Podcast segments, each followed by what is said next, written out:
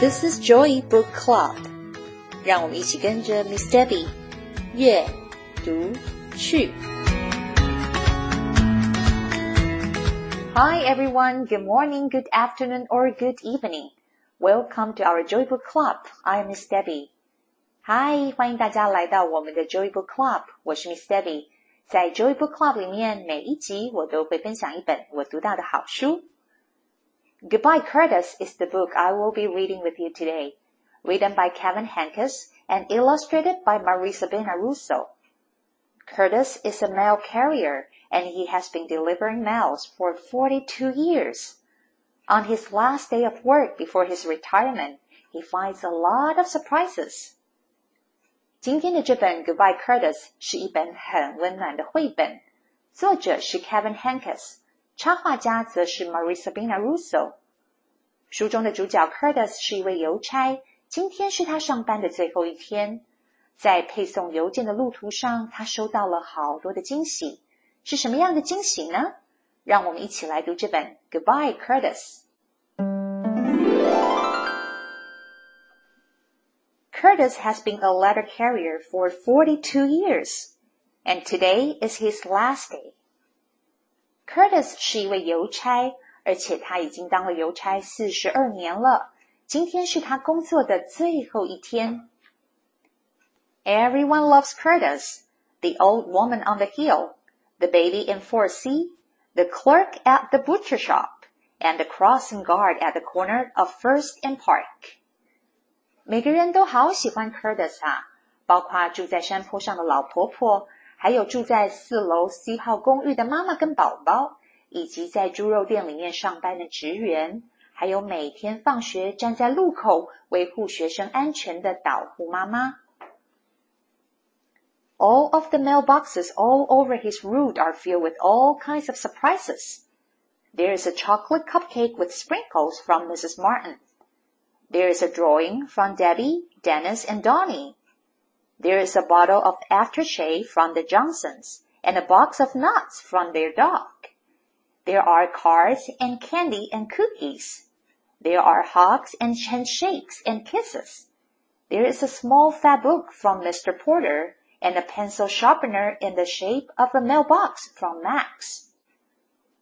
最后一天的上班日，在投送邮件的路途上面，几乎每一个信箱里面都有不同的惊喜。 在 Martin 太太的信箱里面，他摆上了巧克力的杯子蛋糕。在 Debbie、Dennis 跟 Donny 家的信箱里面，他们则画了一张 Curtis 的画像要送给他。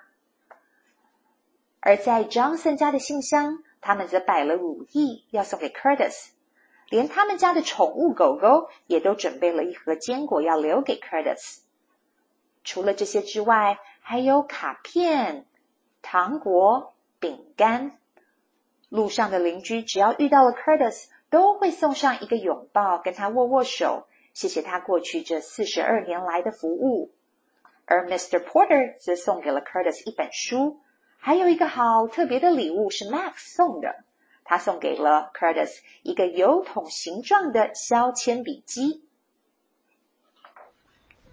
We will miss you, Curtis, said the old woman on the hill and the baby in 4C And the clerk at the butcher shop, and the crossing guard at the corner of First and Park。那个住在山坡上的老婆婆，还有住在四楼 C 号公寓的妈妈跟宝宝，以及在猪肉店里面上班的职员，还有每天放学站在路口维护学生安全的导护妈妈，每个人都对 Curtis 说：“我们会好想念你哦。” The children Curtis met when he first began his route have grown up. Some of them have children of their own. Some of them have grandchildren. Some of the children have had dogs. Some of the dogs have had puppies. Cats have had kittens too. Trees have grown from little to big. Houses have been torn down and houses have gone up. People have moved out and people have moved in. 你们能想象四十二年有多久吗？那些 Curtis 一开始当邮差所认识的小朋友，有些人都已经长大，当了爸爸妈妈了。还有一些 Curtis 当时认识的年轻人，现在则变成了爷爷奶奶。还有好多的狗狗跟猫咪也生了小狗，还有小猫。而路旁的树也从一株小小的苗变成了高壮的大树。还有好几个房子被拆掉了，盖了新的建筑物。然后在这四十二年当中，有好多人搬走了，也有好多人搬到了这个社区。But everyone loves Curtis. We will miss you, they all say. The dogs and the cats say so too.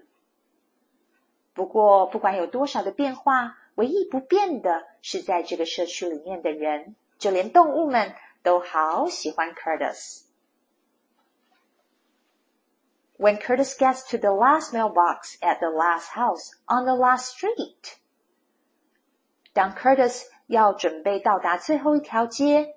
要准备到街里面的最后一间房子去送上最后一封信的时候，surprise, surprise, surprise! Curtis's own family is waiting there. Friends pour out the door and down the steps. People from all over his route run out from the backyard. 一个好大好大的惊喜啊！Curtis 的家人、邻居、社区里面的朋友们全部都从院子里、屋子里走了出来。They have a party in Curtis's honor. We love you, Curtis, they all say. We will miss you. There's dancing and eating and remembering. There are balloons and streamers and tiny tin horns. 社区的人替 Curtis 举办了一个欢送派对，里面有吃的，有音乐，有气球，有彩带，大家边吃边聊天，还一边跟着 Curtis 回忆了好多在社区里面发生过的有趣的事情。That night, Curtis drinks up his party. When he wakes up the next morning, he begins writing thank you notes to everyone, and he knows all the addresses by heart. 当天晚上睡觉之后，Curtis 还做梦梦到了白天大家所为他举行的欢送派对。一早起床，Curtis 就开始写谢卡。重点是啊，当了四十二年邮差的他， 他可以闭着眼睛把每个人的名字、住址全都背出来。而每一个收到卡片的人，心里也都非常的温暖，非常的开心。This book reminds me that there are so many Curtis in our community who helps us in our day-to-day life, such as the garbage guy, the police officer, crossing guards. I'm very thankful for what people around us do for everyone in our community. I would encourage all of us to do a special little thing for these people to show them that we appreciate them. A simple thank you or a big smile will be wonderful. 读完这本书，让我想起了在我们身边有好多类似 Curtis 这样的人，在每天的生活里面帮助着我们，像是收垃圾的叔叔伯伯、 维持秩序的警察，还有每天上学帮我们注意交通安全的志工。这些看似很平凡的人，但都是生活里面不可或缺的角色。希望我们利用一个微笑，或是一句简单的谢谢。来对这些人表达我们的感谢。希望你们喜欢今天的这本《Goodbye, Curtis》。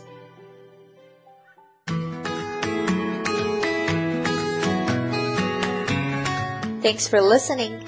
If you enjoyed this episode and you would like to help support the Joy Book Club, please share it with others or post about it on your social media.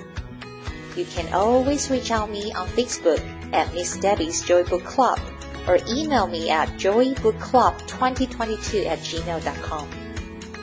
谢谢你们今天和 Miss Debbie 一起读书，别忘了订阅 Joy Book Club 的频道。